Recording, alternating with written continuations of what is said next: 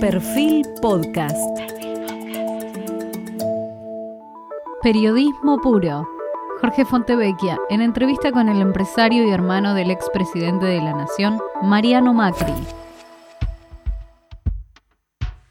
A raíz de la situación en el correo, la semana pasada Santiago Donel dijo, te voy a leer textualmente, una de las bombas grandes del libro es que el grupo Macri seguía manejando el correo y que había un acuerdo con el gobierno de Néstor Kirchner a través de Guillermo Moreno, que en ese entonces era interventor del organismo, por el cual la sociedad eh, explotaba una empresa de logística que la manejaban sin que sepan las partes iguales del sindicato de camioneros eh, junto con el grupo Macri. Y agrego, cuando le pregunto a Mariano Macri de dónde venía la plata de las cuentas que le encontraron a él y a Gianfranco en Europa, creo que se estaba refiriendo a estas, él dice que era plata negra que salía de la empresa de logística explotaba el correo a nombre de los Macri.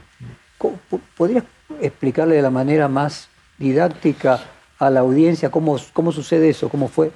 Eh, esto que te digo, que cuando yo me entero de la existencia de, de estas empresas, estas cuentas donde yo estoy imputado, digo, especulo de dónde puede venir y del único lugar que se me ocurre, una actividad que no estaba declarada en el grupo, era esto mismo, de la logística del grupo, que fue este, una manera de, mi padre en su momento sobrevivir a este tiro de desgracia que recibe este, cuando el gobierno de Néstor confisca el correo, en donde tenía todos los huevos puestos en esa canasta y, en donde encuentra, este, en conversación con, Moreno y, con los representantes de Boca, la manera de, sobrevivir, digamos, ¿no? Este, o sea, pero, para que, hacerlo comprensible, una empresa de logística del grupo Sogma seguía... Una empresa de logística tercera, sí. que en asociación con, con Oca, con, con Moyano, este, le sigue prestando el servicio de entrega de, reparto al correo. Por eso, pero y en el correo que ya estaba estatizado, que ya había sido confiscado. Por eso, al correo que ya estaba estatizado, una empresa en la cual Sogma tenía una parte, le seguía. Bueno, no, no aparecía.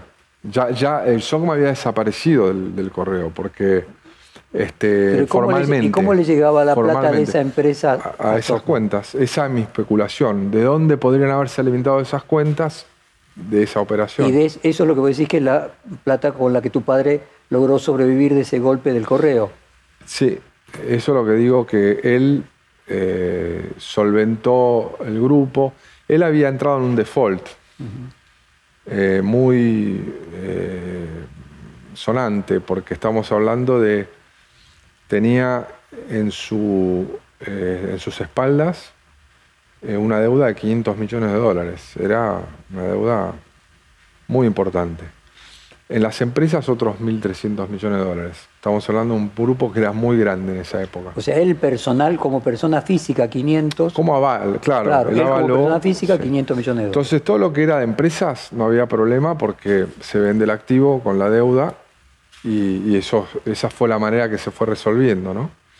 Ahora, lo que tenía a título personal terminó después de años de discusión con los este, acreedores, termina en una quita del 95%.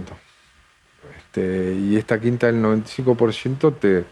Te quedan 50 millones entonces. Te, te refleja 5%, queda, ¿no? De 500. O sea, 25, millones.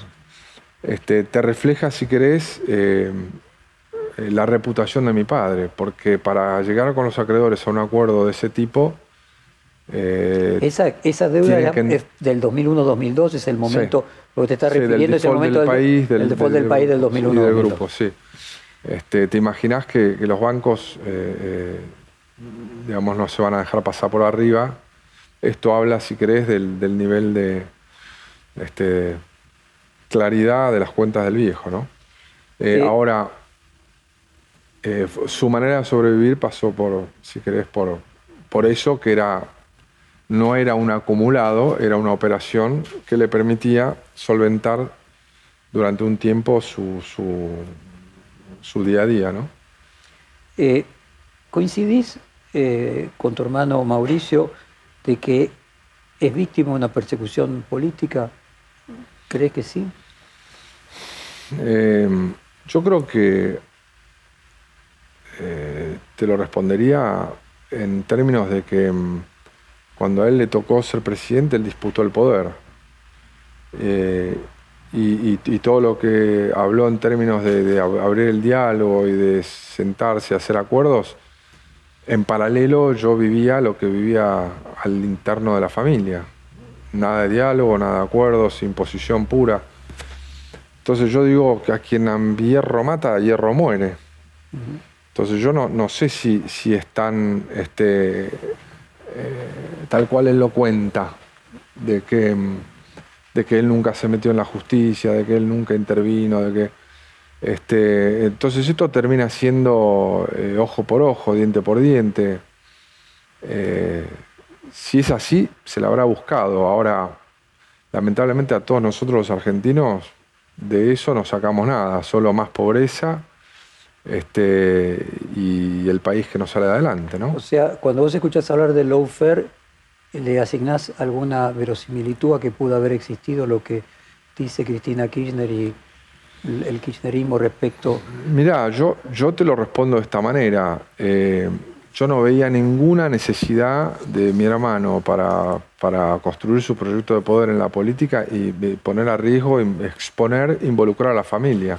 Lo más sensato hubiese sido eh, esto que predicaba mi padre. Mejor los preservo, vendamos, mal vendamos, lo lamento, pero eh, los vínculos quedan intactos, yo los tengo como familia y no los expongo a, nada de lo que pueda venir. Yo creo que era bastante anticipable lo que podía venir. Entonces, te respondería de esa manera. Este, si jugás así, no sé, eh, este, no sé si te creo cuando me decís que jugás transparentemente, porque no te vi jugar transparentemente, ¿no? Déjame seguir eh, con el tema de, de, Sogma y después vamos a entrar al tema de la política. Eh, te leo un textual tuyo. Gianfranco le sirve a Mauricio como testaferro y Mauricio encuentra en el management de Gianfranco su garantía de ejecución. Lo hacen de manera que haya todo un fronting y que no se vea que él está por, por detrás. Es así como... Sí, qué, espanto, porque el fronting termina siendo Gianfranco. Y Gianfranco yo creo que, que, peca de, lealtad, de, querer ser merecedor, de ser considerado un, par en la mesa, pero es el único que está dando la cara con, todas estas cosas. Después, eh, Mauricio ha hecho un arte toda su vida de no aparecer, de hacer negocios de este, de la teta del grupo eh, y, no aparecer abiertamente, a pesar de que mi padre jamás hizo algo así. Siempre a los socios les decía, miren, si tenemos que entrar en la industria automotriz, los invito a que lo vamos juntos, pero sin hacerlo es imposible. Y le decía, no, anda vos o te acompañamos, pero nunca ocultar nada. Bueno, Mauricio lo hacía. Digo, este, y Mafioli también. Mafioli ha puesto todo un directorio de, personas que no tienen ni idea de lo que sucede en la empresa, que prestan su firma y que les sirven de, fronting, les sirven de, amortiguador, para que legalmente son ellos los que tienen las responsabilidades y no él. Lo mismo con, con todos los asesores, los fiscalizadores, que eh, los pobres han prestado la firma, bueno, allá ellos, digo, y que jamás hicieron un informe, se supone que tienen que velar por el interés de los, de los accionistas, explicar todo lo que ellos ven que se hace, que si hay consistencias o no en los balances, bueno, es todo un mamarracho de punta a punta y nunca nadie lo expuso, ni lo explicó, ni... Gianfranco se presentó en el blanqueo con 35 millones de dólares. Lo que, a ver si yo interpreto lo que vos decís es que parte de ese dinero es dinero de Mauricio que Gianfranco le hace eh, de fronting. No, ahí, ahí ya te metes en, algo en lo que yo no accedo. Este, yo lo que digo, ese dinero tendrá que ver con el dinero que él este, eh, blanqueó de esas sociedades offshore. Entonces yo quiero entender si es dinero que le corresponde a la empresa y por ende también a mí en un porcentaje. Este, lo que digo es que sí, Mauricio continuó y una dirigiendo parte el también, grupo. Una parte también de Mauricio, los hijos de Mauricio. No, no sé, porque eso tendría que haber No, digo, sido... si fuera de la empresa, Ah, sí, claro, sí, sí, sí, sí, sí, totalmente. bueno, Eh, lo- te estaba eh, por decir que sí, que Mauricio siguió dirigiendo el grupo por detrás, siguió canalizando los negocios, porque eh, muchos de los negocios que, como te dije, veo publicados y las querellas que, que se hacen en contra de, Mauricio y del grupo, este, son negocios que no pueden haberse hecho si no fuese a través de la participación de Mauricio desde el gobierno. Este, y tampoco los puede haber hecho eh, Sogma en forma independiente desde la falta de recursos que tenía, desde la, falta de, de- de posibilidades que tenía, siendo que venía levantándose ¿no? de una situación muy este, este, mala. ¿no? a ver, entonces concretamente, ¿cuál hubiera sido la situación de Sogma eh, si no ganaba las elecciones eh, en el 2015 tu hermano? No, no hubiese levantado vuelo, no hubiese podido participar de todos estos negocios, seguramente. Este, creo que una, una de las cosas que se consolida en, este, en esta forma de hacer política de enemigos, amigos, es el capitalismo de amigos. Este, eso sí que, que- que s- que se consolida muy, muy bien. Digo, pero este, eh, el resto lo, lo sufrimos, ¿no? no A ver, no me estamos una diferencia, porque una cosa es el capitalismo de amigos, vos recordás que cuando era más chico, vos eras más chico, se hablaba de la patria contratista, de los empresarios que podían estar cerca de los gobiernos, Sí, pero otra cosa es ser el gobierno, ¿no? sí, Eh, y creo que ahí cruzaste, cruzaste una frontera. sí, absolutamente. Sí, concuerdo con vos. Em, esto es lo que te dije, ¿no? Que Mauricio, con tal de él eh, resolver el problema de em, eh, conflicto de intereses, le vino bien en un momento poner a los hijos, cuando los hijos este, dijeron, no, acá no quiero, eh, dijo, bueno, te pones vos a Gianfranco. Cuando los negocios no podían ser canalizados tan frontalmente y claramente a través del grupo, empezó a, a usar terceros, como dicen las acusaciones. Me gustaría entenderlo, me gustaría saber si es exactamente así. Pero sí, es haber usado la posición, esa es mi sospecha, ¿no? De este presidente de poder para poder hacer negocios. Te propongo volver a hacer... Discúlpame, pero se resume mucho en esto de el fin justifica los medios y que siempre escuchamos y, y solo vemos cómo prosperan los medios y, y nunca nos llega al fin, este, que es un país cada vez peor.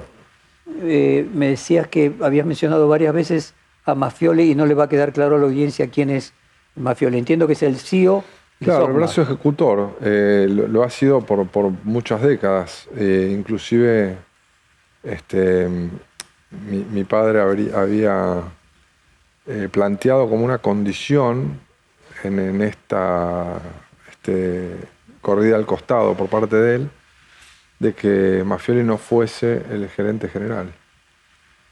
O sea, Mafioli le respondía a tu hermano, para ponerlo en términos concretos, y no a tu padre. absolutamente, Absolutamente. Y también eh, mencionabas que quizás sea importante compartir con la audiencia que tu hermano te lleva ocho años y que entonces el tradicional compichismo de hermanos por la diferencia de edad no, no se dio. La diferencia que tiene tu hermano con Gianfranco es más. Sí, Más chica. son del 59 y 62. Si no o sea, hay tres años de diferencia Sí. entre ellos y ocho de Y vos con Mauricio. muchos, muchos amigos en común. No, y además Mauricio se casó muy joven. Su primer matrimonio se fue de casa a los 21. Hizo la conscripción antes. eh, con lo cual convivimos muy poco en la misma casa, si querés. Este, Volvamos al tema que veníamos hablando. Vos tuviste que cambiar de abogados eh, en distintos momentos. ¿Tuviste en algún momento temor de que los abogados no fueran eh, los fieles que tenían que ser? Bueno, era una preocupación que siempre tenía que tener en mente al momento de decidir a quién contratar, sin lugar a dudas. Era el, el- el poder que estaba construyendo Mauricio era, era importantísimo y el efecto que se veía incluso al seno de la familia era muy, muy contundente, ¿no? Eh, con lo cual, eh, imagínate que con esa construcción de poder todos son vulnerables de en algún momento querer entregar la bandeja, la cabeza en bandeja de plata y congraciarse, ¿no? ¿Y esas sospechas se corroboraron en algún momento en la realidad cuando cambiaste de abogados? No, no, eh, no, lo más mínimo. Eh, debo haberlo tenido bien en cuenta al momento, de, elegirlos. ¿Y temor a que te espíen? Sí, siempre, siempre llevé esa este, persecución. Eh, era un tema demasiado eh, divulgado y conocido y, de alguna manera siempre me evité hablar por línea fija, ¿no? por línea de celular, por, por esta idea ¿no? de que me pudiesen estar escuchando. Ahora, por ejemplo, cuando vos eh, ves esas eh, denuncias, muchas de ellas confirmadas, de que había espías que seguían aparte de tus hermanos, de familia política, ¿a qué lo atribuís? ¿Cómo te lo explicas? Eh, no, lo que, lo, que sucede es que conozco el origen, porque em, eh, en un momento eh, mi padre me transmite que está tremendamente preocupado por la integridad física de mi, de mi hermana y de los hijos de mi hermana, que en esa época eran muy chiquitos, este, por, el, por, el, marido de ella de ese momento, el, tercer esposo que también falleció, que es con quien Mauricio tuvo el problema eh, de la justicia, ¿no? Eh, razón por la cual este, mi hermana, eh, lamentablemente, durante un año estuvo muy angustiada porque Mauricio se las agarró con ella y, le increpó y le dijo, vos tenés que sacarme este, de, encima a tu marido. Y le dijo, ¿yo qué crees que haga? Si él tiene su propia voluntad, yo no lo, no lo controlo. Y era cierto, cuando yo investigo, en realidad el hombre finalmente ni siquiera este, vivía, eh, digamos, eh, era un piola, este, que la tenía de alguna manera... Este, decir que la, que la vivía. La vivía. Este, y, bueno, ese inicio lo, produjo mi padre. Mi padre quiso que se la escuchase, recurrió a servicios, Mafioli fue el que lo, puso en, práctica y, se ve que le, les habrá gustado el chiche, porque después uno escucha todo lo que fue sucediendo posteriormente, ¿no? Y de nuevo, no me extraña con, las conductas que hubo al interno de la familia. Yo te digo, mi, hermana diciéndome con este, hinchada de corticoides como estaba, eh, de años de recibir quimioterapia. Oh, Mauricio me dijo que me olvide de él y de su familia, que lo, los borre del celular. Digo, viste, una y otra vez tratando de sostener, decir, no, no te preocupes, él está en otra cosa, él no se da cuenta, dice cosas que, viste, está muy estresado, vos, vos no es así, vos calma, tranquila. Mm, esto que te digo, ¿no? La destrucción de la familia, llevarse la puesta, solo ver el proyecto de poder propio, ¿no? Eh, Mauricio Macri se presentó en las elecciones con un discurso político de centro en el año 2015 cuando gana las elecciones, y muchos se lo adjudican a, Marcos Peña, a Jaime Durán Barba, un trabajo, si vos querés, eh, de filtrado de sus, ideas, pero en el comienzo de su carrera y ahora nuevamente eh, tiene posiciones, si vos querés, más cercanas a lo que sería tradicionalmente la derecha. ¿Cuál es la auténtica posición política de tu hermano, vos que lo conocés desde antes de ingresar a la política? No, yo, yo creo que eh, políticamente no sé eh, en qué manera habrá evolucionado en los años, porque claramente eh, e, evolucionó, evolucionó mucho en estos aspectos que hablo muy para peor. Este, porque bueno, todo lo que ha pasado lo ha hecho crecer, lo ha hecho madurar, no me cabe duda. Este, no, este, no, no sé si hay, hay una, un marque político en el cual lo pondría. Lo que sí sé es que su discurso inaugural ante el Congreso a mí me entusiasmó mucho, me, inspiró.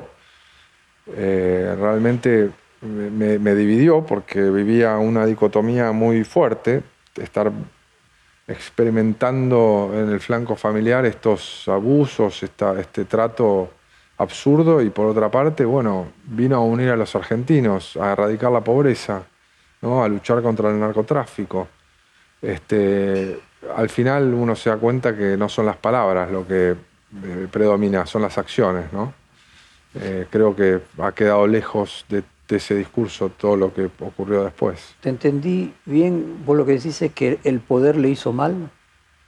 ¿Lo dijiste para peor?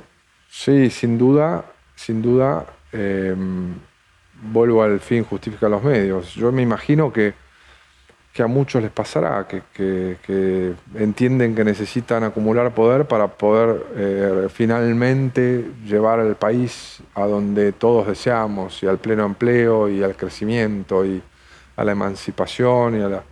Pero lo que vemos con Argentina es que, probablemente se enriquecen en el camino muchos, y de los que prometen, y, pero el país no, no genera empleo. en un momento del libro de Santiago Donnell se dice, te voy a leer textualmente, eh, Yuval Harari cuenta en sus magníficos libros Sapiens y Animales a Dioses, Homo Deus y 21 lecciones para el siglo XXI, que hoy la sociedad consume por igual tanto el marketing político como las creencias religiosas, cuando ambas no son más que construcciones con las que el ser humano intenta darle un sentido a la vida. Harari también nos pone frente a una realidad que poca gente cambia de parecer. ¿Cuánto, a tu juicio, hubo de construcción en esa imagen que vos sintetizás en el discurso inaugural eh, y cuánto de verdad? Sí, la, verdad que Harari es muy lúcido y, abre mucho los ojos de, mucho del comportamiento humano. Yo creo que fue eh, muchísimo de marketing político, eh, probablemente prácticamente todo, porque en algún momento yo leo de que mm, eh, se quiso llevar puesto a la oposición ejerciendo el poder. Si vos estás en minoría, no creo que pueda ser un camino, porque en minoría necesitas dictar leyes, necesitas consensuar. Entonces, este, eso me remite tanto más al marketing político y lamentablemente a eh, la buena fe de tantísima gente que acompañó, dejando lo que hacía, que le redituaba bien, eh, que, le, permitía una vida más cómoda eh, y jugándosela por su país, confiando en que podía hacer una diferencia. Pero yo creo que en algún punto hubo, hubo un volantazo y toda esa gente quedó pagando porque este, yo lo que veo que sucedió es que terminó apostando a la grieta, apostando al miedo, al marketing del, terror para, poder ganar elecciones y bueno, así estamos, ¿no? Este, palo por palo. ¿Hablas con tu primo Jorge Macri? No, no, tengo prácticamente diálogo con él. ¿Y conociste a, o tuviste diálogo con los principales colaboradores políticos? No, no he conocido, no, nunca me metí en, su entorno. Conozco solamente a aquellos que vienen de la adolescencia, de, la infancia, de la adolescencia, los que vienen de Socman también. Grosso. Sí, a Grosso lo conocí, ha estado muchas veces en, la mesa familiar. De, familiar, de la quinta. Sí, absolutamente. Eh, igualmente te, te diré que eh, uno se va desencantando en el, en el eh, trámite, ¿no? Pero siempre con, eh, la, buena, la ingenuidad, la buena fe de, los sentimientos que uno lleva.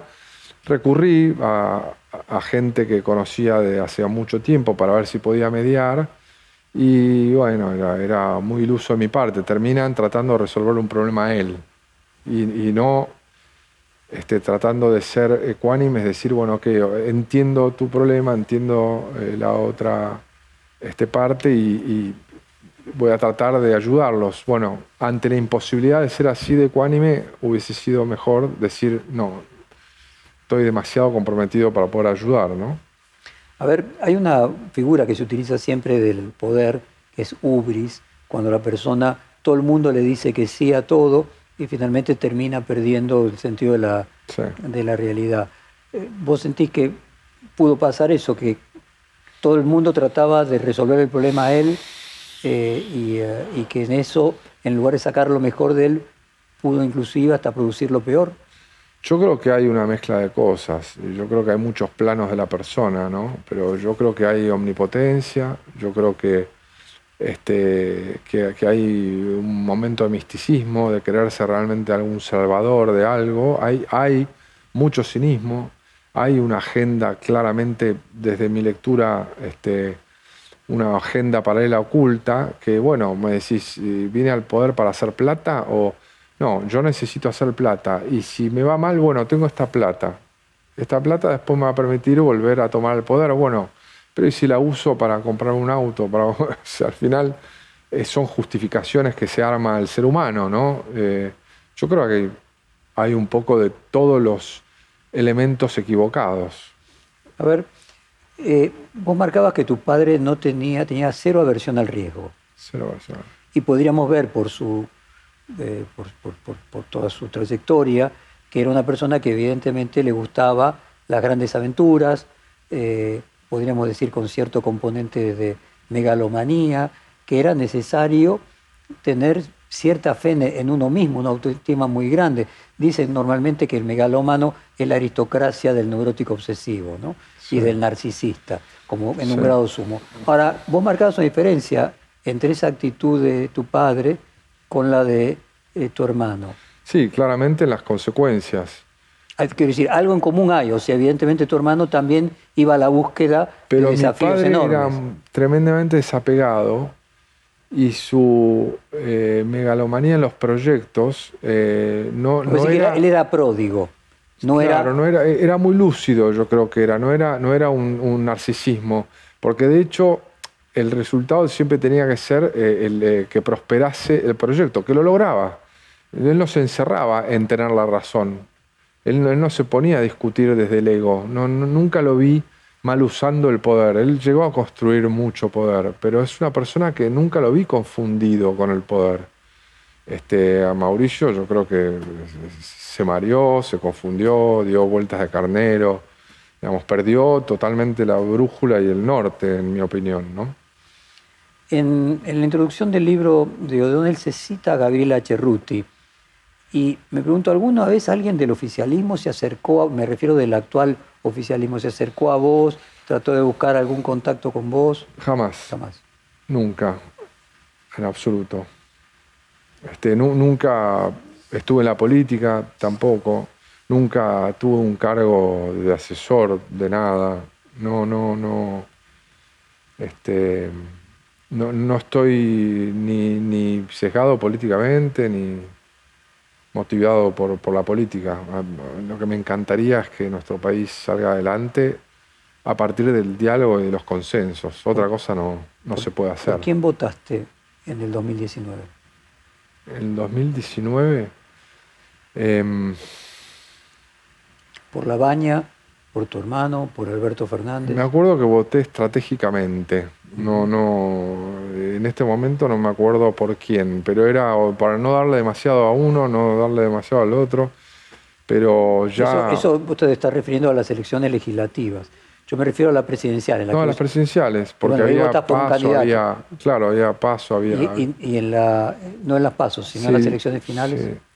Este, ¿O concretamente, votaste por tu hermano? Voté en 2015, sí. ¿Y en el 2019? No recuerdo si en alguna de las vueltas voté, pero sinceramente no lo recuerdo. ¿eh? pero en una de las dos no lo votaste, por lo menos. Este, y, igual eh, requiere un nivel de, de mi parte de este, eh, disociación muy fuerte para votarlo, ¿no?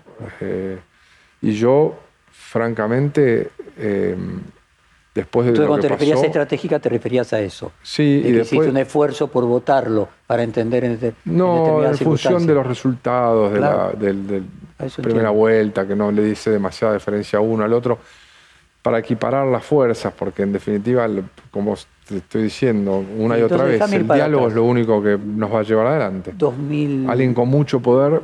2003 no estabas en la Argentina. 2000 2007 ya habías vuelto, 2011, antes de que tu hermano fuera candidato a presidente. ¿Por quién votaste a presidente? 2011, en 2011 hubo elecciones, no, en 2015, sí, 2011. 2011, sí, o No sé si voté en 2011, ¿eh? No, no, y en 2007. Me, llevas a hechos que, que, lamentablemente. O sea, la política, evidentemente, no te. O habrá sido mala experiencia, que me, ¿no? Pero, pero no, mi memoria por ahí no, no almacena. Bueno, entremos en el capítulo del libro. Vos declaraste como testigo en la causa sobre los parques eólicos que investiga el juez federal Marcelo Martínez de Giorgi. Sí. Eh, ¿Confirmaste los, tus dichos en el libro o no? Sí. No, eh, me citaron como testigo. Em, y yo lo que expliqué es que yo no podía ser testigo de dichos que escuchó de terceros y, sin tener pruebas para aportar. Eh, con lo cual no, no eh, dije, no puedo confirmar nada de lo que ustedes me leen de extracto del libro. Yo este libro no lo autoricé y, este, y, mal puedo decir que sea un elemento de prueba, este, lo, que ahí se pone que, yo digo. Ahora, independientemente de que vos no puedas confirmar eso, tu convicción es que con el tema de parques eólicos o con Maquer existían estas mismas irregularidades que vos marcabas antes respecto de que había la utilización de el poder del gobierno para mejorar los negocios en la compra-venta de activos de SOCMA? Sí, porque ya te dije, el solo hecho de ver la diferencia entre lo que aparece en, los periódicos y, de leer el balance eh, ya me produce una desconfianza enorme, o por lo menos un montón de preguntas. Entonces lo que más quiero es que la, este, justicia investigue y llegue al fondo de la cuestión.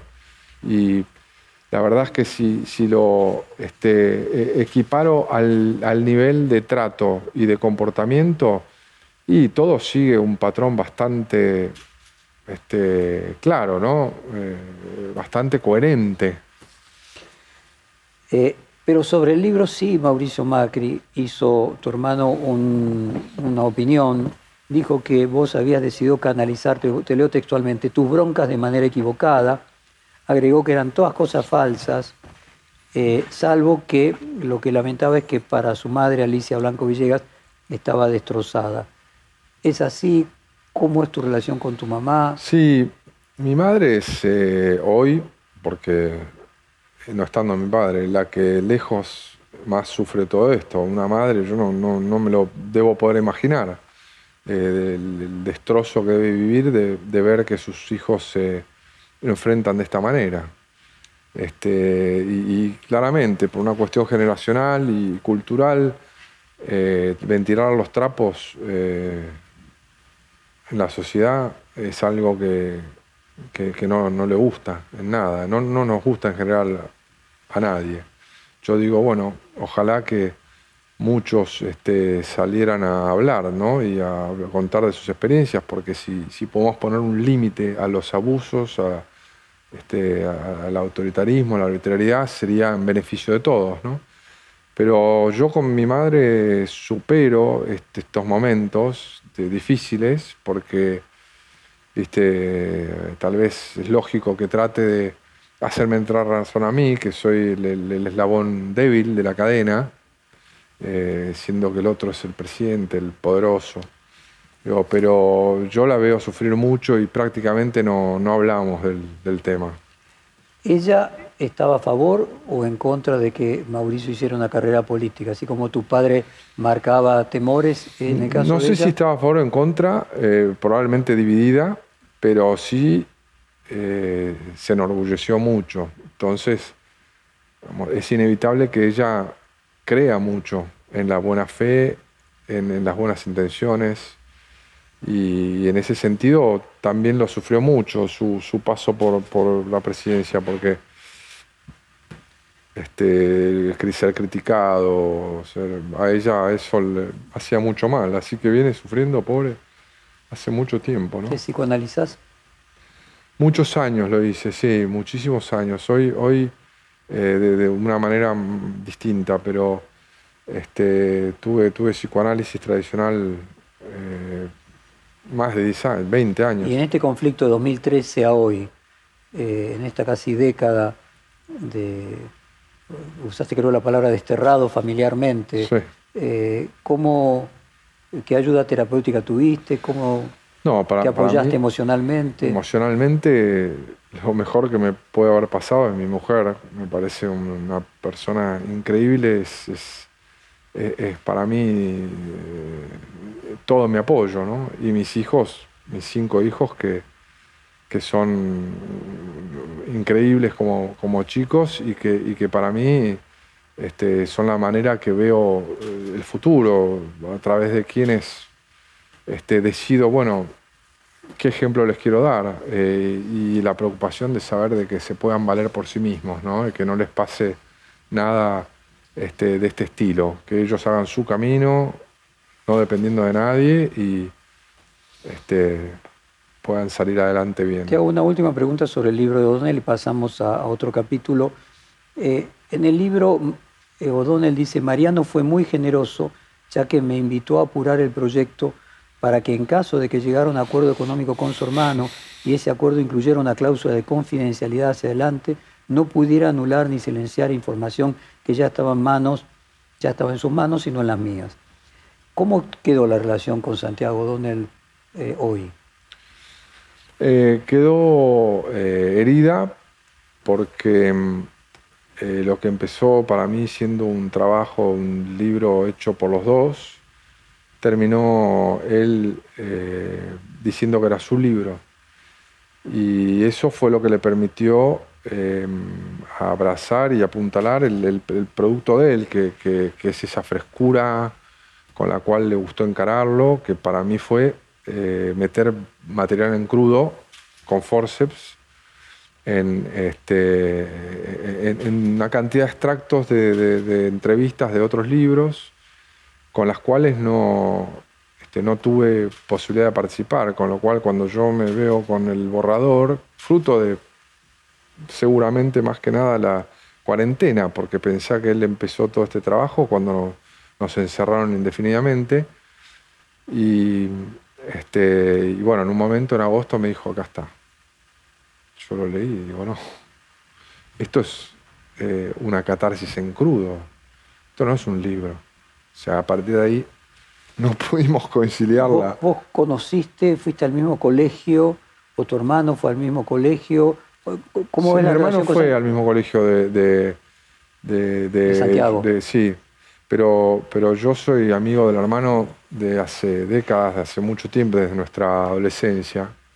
Y coincidimos en, en Estados Unidos durante varios años y este, y mantuvimos una, una relación muy linda. Siempre me pareció una persona extraordinaria, ¿no? Este, y conocí a toda la familia a través del hermano, la madre, los hermanos. eh, eso me, me- Te dio me- confianza. Sí, me dio confianza. Creo él también me dio confianza. Yo creo que eh, lo, lo principal que, que discurrimos entre los dos fue, este, mira que yo puedo, eh, de fruto de mis investigaciones, eh, decir cosas que no te gusten de tu padre, de, tu hermano. Le digo, vos lo que vos encuentres, este, me parece fantástico que lo publiques, siempre y cuando yo tenga derecho a replicar, a decir lo mío. Eh, entonces imagínate si cuando aparece eh, lo que me presenta como un borrador y yo veo cantidad de cosas que, que- que están este, de una manera muy este, descontextualizada, eh, no, no hilvanadas, que se prestan a interpretación mala, errores. Y no hay una parte de responsabilidad tuya en eso Yo de no haber siento- aclarado a, a priori. Bueno, yo siento que él incumplió con nuestro acuerdo, básicamente, ¿no? Por eso el tema sigue en la justicia. Eh, él me dijo de firmar un contrato en las tres primeras oportunidades. Yo le dije, estoy totalmente de acuerdo con vos. Y en algún momento, este, en el que yo estaba esperando una devolución de mi, de mi amigo asesor legal, a ver si él, que no tenía eh, conocimiento en el tema este específico de libros, me averiguaba algo, bueno, se fue una semana, cuando volvimos a juntarnos me dijo, mejor no, mejor no firmemos nada. Entonces no, no quedó en blanco sobre negro este, lo que fue nuestro acuerdo, ¿no? Bueno, dejamos el, el libro ya, el capítulo del libro Sí, ya hablado. yo- vos dijiste en algún momento algo, yo, yo creo que el libro tenía, me gustaría decirte esto, ¿no? Eh, una, em, para mí, un efecto, eh, hablaste de la terapia, hablaste de, cómo yo me contenía, bueno, eh, te lo dije al principio, yo veía que no podía cortar con, con esta historia, y esta historia estaba abarcándome, me, estaba colonizando en, en, todos los planos de, mi vida. Me, estaba eh, perjudicando y haciendo daño a nivel familiar, a nivel, en todos los niveles, salud. Y para mí el libro era una manera de decir, eh, ya está, lo quiero sacar de mi sistema. ¿no? Una catarsis. Este, no, una catarsis no, uno la hace de otra manera, ¿no? Era, era un... Algo más. Era algo más. Era, si querés, lo que hoy vengo a hacer con vos. Eh, quedarme en paz, decir, ojo que este, el marketing político vendió a alguien que no es, esto es lo que es, este, este hermano, este socio que me defrauda, ¿no? este político promete y no cumple. Eh, pasaba por ahí y no cumplió su cometido porque me encontré con otro, con otro inconveniente en el camino. ¿no? Bueno, demos vuelta la, la, página del libro y, sigamos con los temas que veníamos antes. Vos dijiste, en todas las cosas que encarna Mauricio, tiene un gran problema ahora que bajó al llano. Él tiene testaferros por todos lados, ahora tiene el serio problema de cómo hacer para que no quepan dudas de que eso es de él, y los testaferros pueden morir y no reconocerle nada a quien sea pariente del testaferro o pueda eh, traicionarlo. Y durante el reportaje decías de que Mauricio era experto de crear situaciones en las que derivada a negocios fuera de, digamos, el patrimonio de la sociedad. Eh, ¿Cómo es la relación de Mauricio con los testaferros? cuando nace? No, toma eso como algo que, en la misma medida que todo lo que aparece en el libro, como algo que hablo en la intimidad entre dos personas sin que haya una cámara este, enfocándome ni mucha gente que lo vaya a escuchar. Después este, fue publicado así. Eh, ¿Cómo, lo dirías, ¿Cómo, lo dirías, hoy? Yo no tengo... Eh, bueno, yo te dije eh, que mm, en varias oportunidades que todo lo que yo escucho en, las noticias eh, y de estas causas que le hacen, en donde apuntan a maniobras, formas de usar el poder y de hacer los negocios, y sí, eh, veo esa lógica. me preguntás, ¿conoces de testaferros? No, no te puedo emitir pruebas. A ver, pero por ejemplo, me preguntás, ¿crees que tiene? Yo creo que sí que fue una forma de operar que tuvo. Yo creo que no debo ser el único, debe haber muchos que, crean como yo, o algunos, no sé, eh, allá la, gente, de que él en el transcurso de estos años en el poder eh, hizo caja de manera importante. Este, esas cosas se tienen que hacer a través de terceros, porque si no te autoincriminás, ¿no?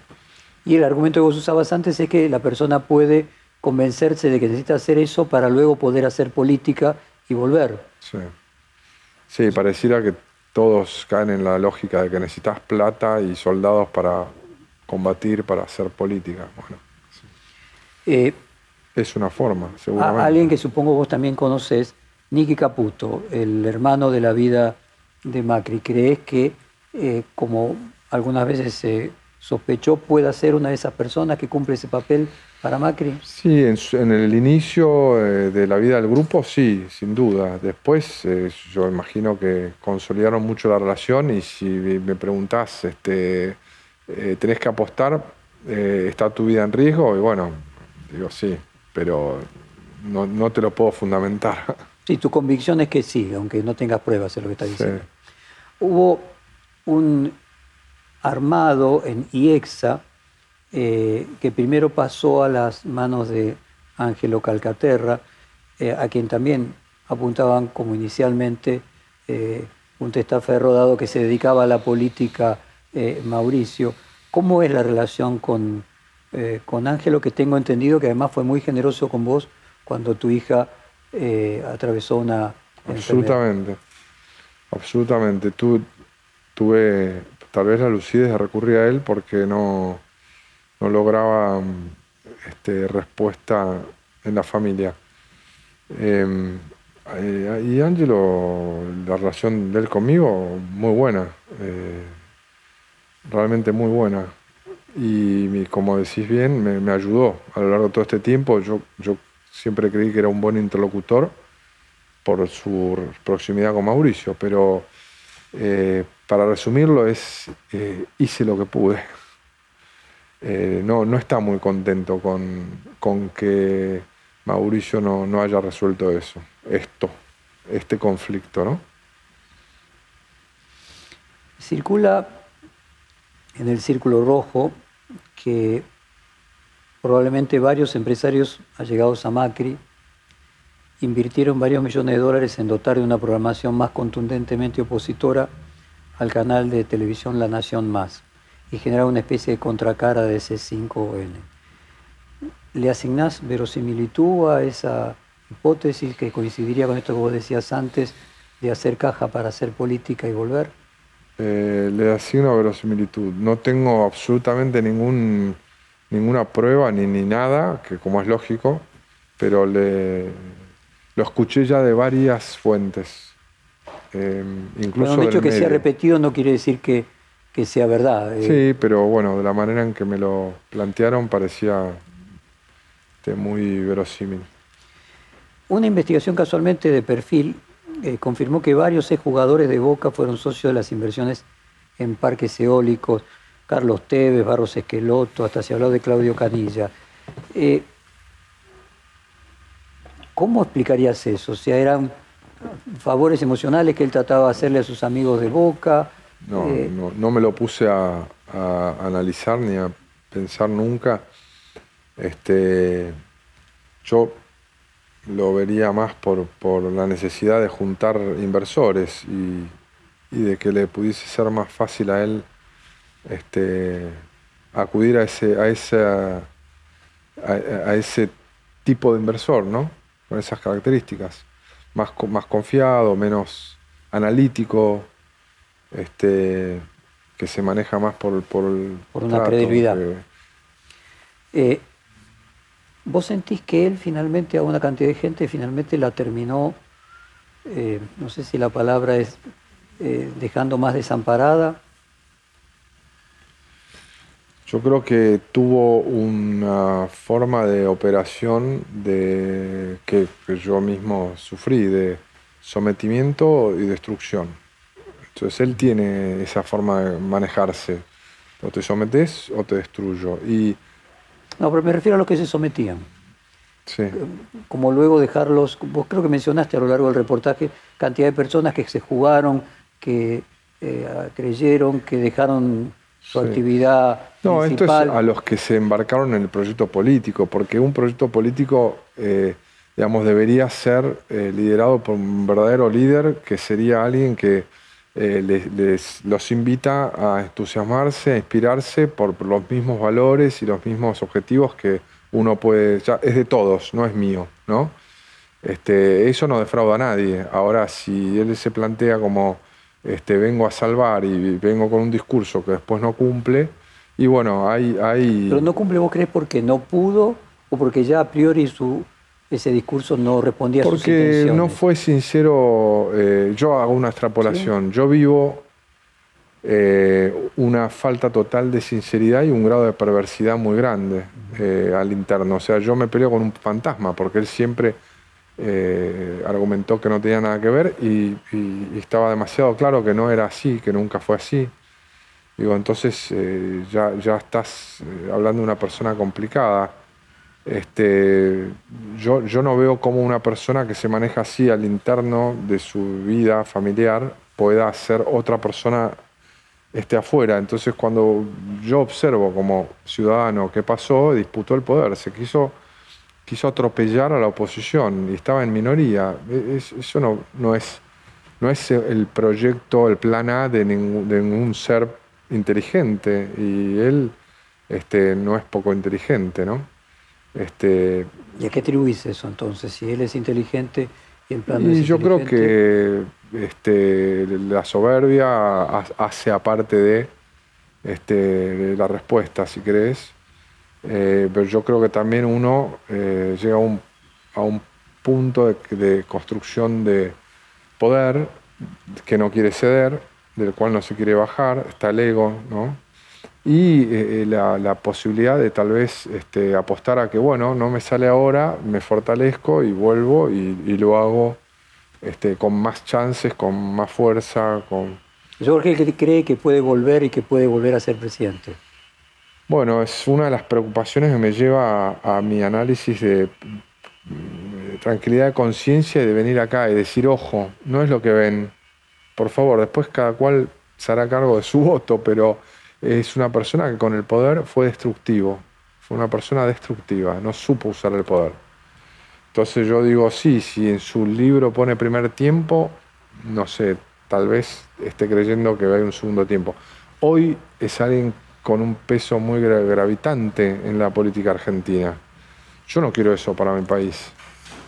Yo quiero gente este, honesta, que hable realmente con la verdad, que no diga que habla con la verdad, pero después se comporta eh, de punta a punta con la mentira. No, no, desde ese punto de vista, ¿no? Vos colocaste en tu cuenta de Twitter, esta es mi única cuenta oficial. La abro para poder contar cosas que son importantes para mí y tal vez para la vida pública. O sea, por lo que estás diciendo acá, lo que te motiva, además de cerrar un capítulo, es también lo público, no solamente lo personal. Tómalo como qué dejo para mis hijos, qué, qué es lo que estoy haciendo por ellos. Este, y, sí, también, eh, como te dije, necesito dar vuelta a la página, necesito sacarlo de mi sistema esto. Eh, venir y decir, ok, en vez de elegir callar eh, la cómoda, que, que no es una solución tampoco, pero de, de- no, de no juntar el valor para, para exponerme y para exponer mi punto de vista.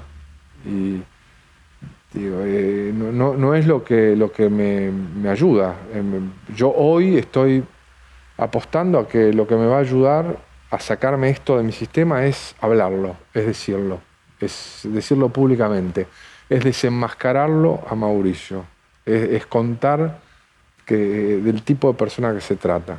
Entonces hago las paces. Dije lo que tenía que decir, este, no me lo guardé.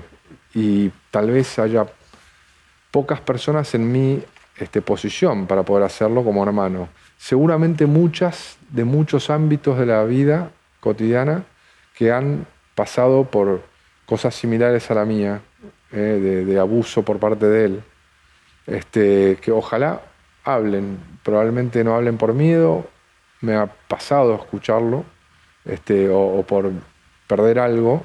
Yo no tengo nada que perder, yo creo que lo que tenía para perder lo perdí, perdí algo que yo valoraba enormemente, que eran mis vínculos familiares. Yo siempre era de unirlos, de insistir, de, convocar. Yo acompañé el crecimiento de todos mis sobrinos, mis hermanos los eh, involucraron en, en esta discusión, no los preservaron afuera, eh, cosa que no hice yo con mis hijos. Yo no, no intervengo en la relación de ellos con sus tíos, no, no- ni sus primos, no me parece eh, lógico. Y este, yo creo que, que estaría bueno que pudiesen las personas, otras personas salir a hablar y reflejar lo que si lo hiciésemos todos es un poco como el, como el movimiento Me Too, no sé si me voy un poco de, de- de pista, pero viste, a partir de que se expone a la gente que, que- que abusa, este, los abusos disminuyen. Bueno, tal vez tenga ese efecto, ¿no? Mariano, llegamos a las dos horas. Eh, me gustaría no cerrar sin darte la oportunidad de preguntarte si hay algo que querés agregar que no ya se haya dicho o algo que no te haya preguntado. No, creo que, que- que lo, lo dije a lo largo de toda esta entrevista. Creo que tuve la oportunidad, em, eh, como te dije, son muchos años de, en buena fe, tratar de buscar un, una solución. Eh, nunca quise eh, que este enfrentamiento, si querés, forzado encima mío, ya que no, tenía una, salida, como me hubiese gustado al principio, ojalá, este, no me permitió eh, dedicarme mejor, más a mi vida, que es lo que quiero hacer. Me obligó a hurgar más en todo este problema, por lo que me hizo conocer cosas que no hubiese conocido si, si no hubiese tenido este enfrentamiento. Ojalá no las hubiese conocido, porque la verdad que no. Es, es algo muy doloroso, es algo terrible, porque te estoy hablando de haber sido testigo de la destrucción de una familia, de una persona con la grandeza de mi viejo, que lo dio todo, mi hermano, llega a donde llega gracias a lo que él hizo. Después lo que él le tocó en mi lectura es por sus falta de escrúpulo, no por este mérito. Em, y bueno, yo eh, tratando de este, que esto no termine con mi vida ni con mi futuro, tratando de ver el futuro y enterrar este pasado de alguna manera. Yo mis derechos los busco, los busco en, la justicia, este, sigo, es un camino largo, es un camino eh, difícil, este, lento, eh, al cual no, renuncio, pero de alguna manera eh, tengo que lograr preservarme de todo este tema, de, toda esta contaminación, de, algo tan tóxico